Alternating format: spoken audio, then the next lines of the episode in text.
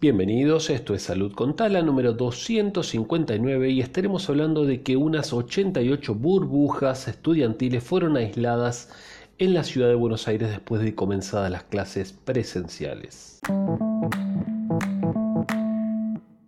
Es una nota de telefe.com, de Telefe Noticias, y bueno, nos cuenta un poco que fueron aisladas 88 eh, burbujas, se detectaron casos positivos, se detectó que mm, faltaron insumos para prevenir, eh, ¿sí? para, para aplicar un buen protocolo, que como yo ya les comenté, por lo menos en mi posición, no hay un protocolo viable para un virus que se transmite por aire como es el SARS-CoV-2 y, bueno, y un protocolo viable sería que la gente utilice una escafandra con un tubo de oxígeno y, como se ve en las películas que lo hemos hablado en episodios anteriores. ¿sí? Yo quiero saber qué opinan ustedes del, inicio de clases presenciales, si creen que era necesario ahora, si creen que se trata más de una cuestión política que, que cultural o educativa, digamos, bueno, quiero escuchar su, opinión. Ya sé que me van a decir algunos, sí, abren los bares, ¿cómo no van a abrir los colegios? Eh, bueno, soy un educador, ¿qué más quisiera que abran los colegios, que abran todos los establecimientos que, puedan dar clases, las, las universidades, todo, pero no lo considero adecuado en este momento.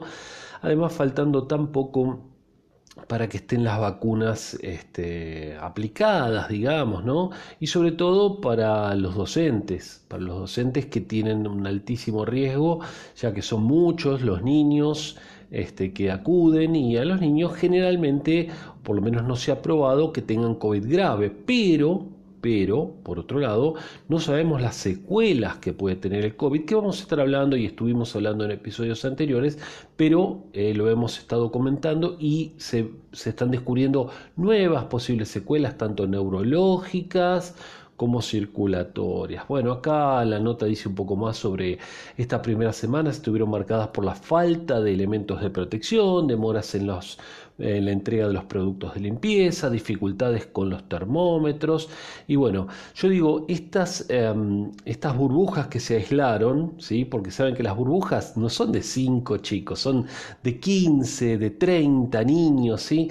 Entonces quiere decir que si en una burbuja se detecta un caso, es probable que haya habido otros casos también, que ese niño que dio positivo haya contagiado a otros niños y en sus casas hayan contagiado a sus padres, abuelos, tíos. Aparte esos niños llegaron de alguna forma al colegio, ¿sí?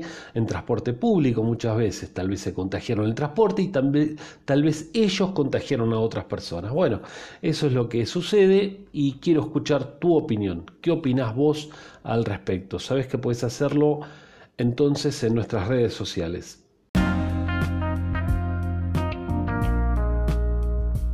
Puedes dejarnos tu opinión en Instagram, Facebook, TikTok o, bien escribirnos un mail a institutotaladriz.gmail.com Nuestra página web institutotaladriz.com.ar Un saludo grande y hasta mañana.